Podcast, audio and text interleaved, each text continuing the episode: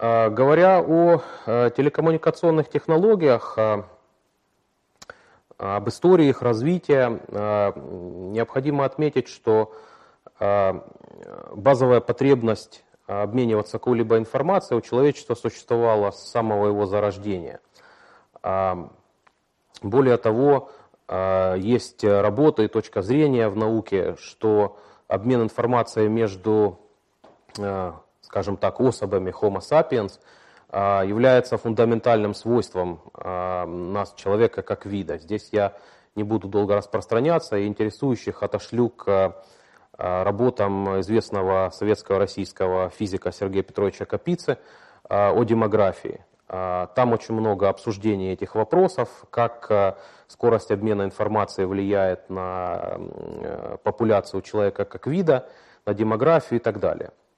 Здесь же нам важно только заметить, что это действительно фундаментальное свойство человека как вида – а, и в течение длительного времени, тысяч лет, а, люди использовали различные способы а, обмена информацией друг с другом. Все это, очевидно, начиналось от барабанов, каких-то духовых инструментов, костров, дыма, еще чего-то.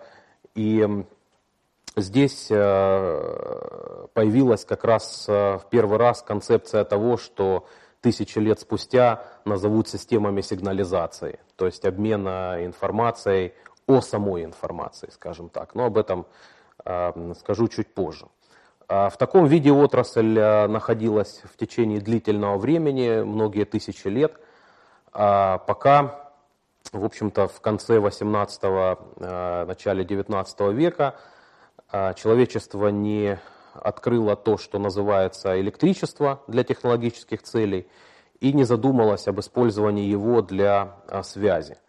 То есть, собственно, а, сам, а, саму концепцию электричества, наверное, можно отследить до Древней Греции, когда еще греки обнаружили, что если взять кусочек янтаря и потереть его о шерстяную ткань, а, можно обнаружить, что такой кусочек янтаря начнет, начинает притягивать э, тонкие волосы или пыль, а, какие-то а, мелкие веточки совсем легкие.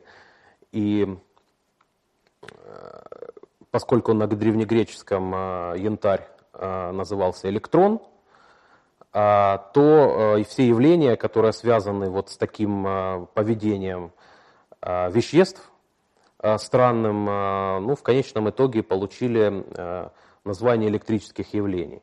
И вот в конце XVIII века были изобретены, были, начались уже полномасштабные научные исследования этих явлений. Была изобретена Лединская банка, затем пошла серия работ европейских и российских физиков – наверное, всем известны из школьного курса физики а, фамилии Эрстеда, Ленца, Ампера, Вольты.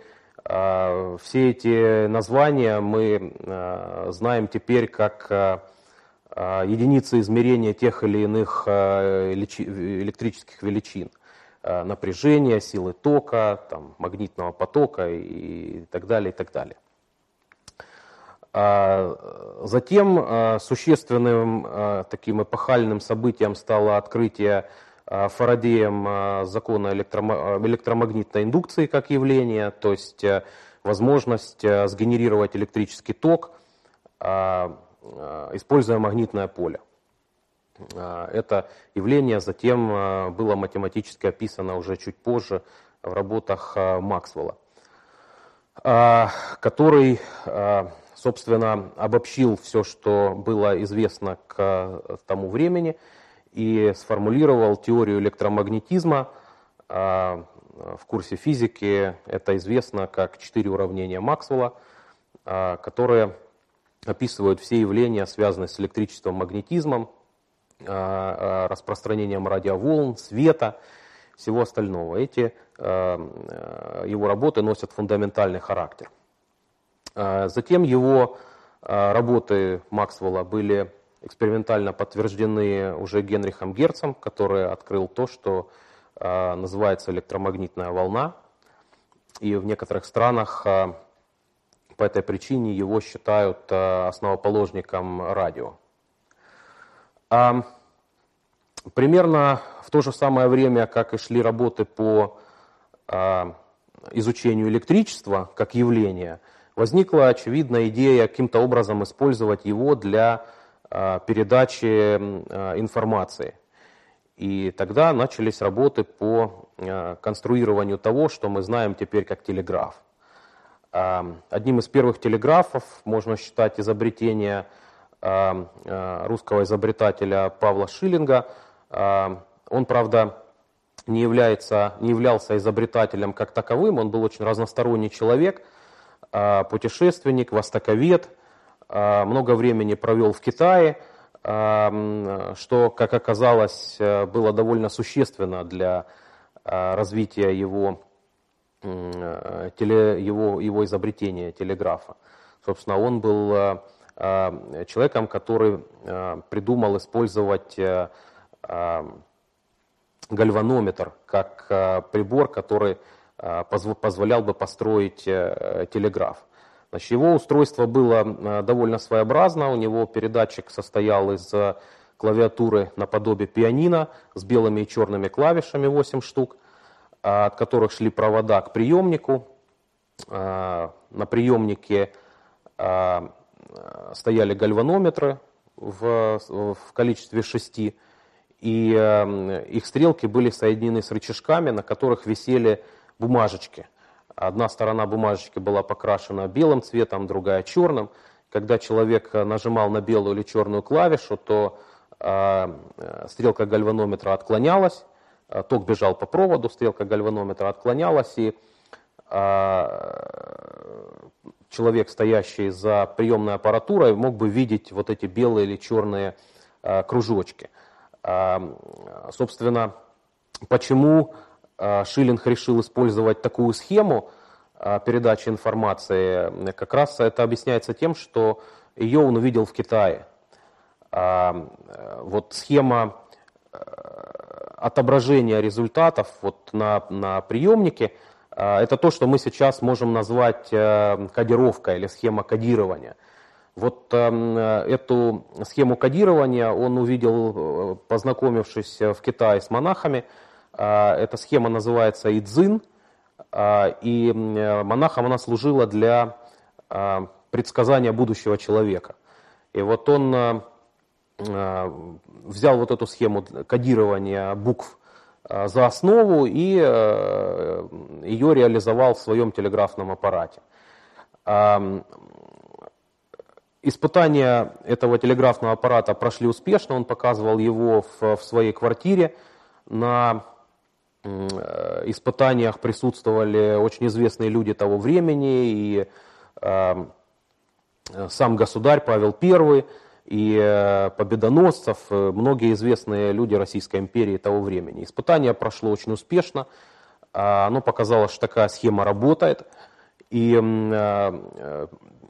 его в кавычках коммерческое использование – заключалась в том, что линия была протянута между Зимним дворцом и Министерством путей сообщения. А, конечно, такая схема была не очень удобна с точки зрения ее использования, потому что не позволяла писать сообщения на бумагу. А, это то, как мы телеграф знаем из э, фильмов, истории. А, нужно было наблюдать э, за тем, как поворачиваются кружочки, черные и белые, в зависимости от того, в какой последовательности они идут – делать заключение о том, какая буква закодирована. А, а, телеграф в более или менее современном виде, по-видимому, был изобретен Самуэлем Морзе вместе с Вейлом. Даже существует некоторая споры исторические о том, кто же, собственно, изобрел из них двоих саму кодировку а, того, что мы сейчас называем азбука Морзе, точка-тире. Да. А, вот. А, хотя сам Вейл говорил, что кодировка изобретена Морзе, профессором. Но факт остается, остается фактом, что такая конструкция оказалась более удобная в эксплуатации, чем конструкция Шиллинга. И к тому же, поскольку в телеграфе приемник состоял из электромагнита и карандаша там, или, или пера какого-то чернильного, который мог писать сообщения на бумаге, можно было легко эти сообщения документировать, передавать, ну, ну и так далее. Впоследствии, конечно, телеграф был усовершенствован уже ближе к второй половине, уже во второй половине XIX века, когда на передатчике уже был не просто ключ телеграфиста, а к нему была подключена клавиатура, значит, которая и с обратной стороны на приемнике аналог печатной машинки, вот, который мог печатать уже непосредственно буквы.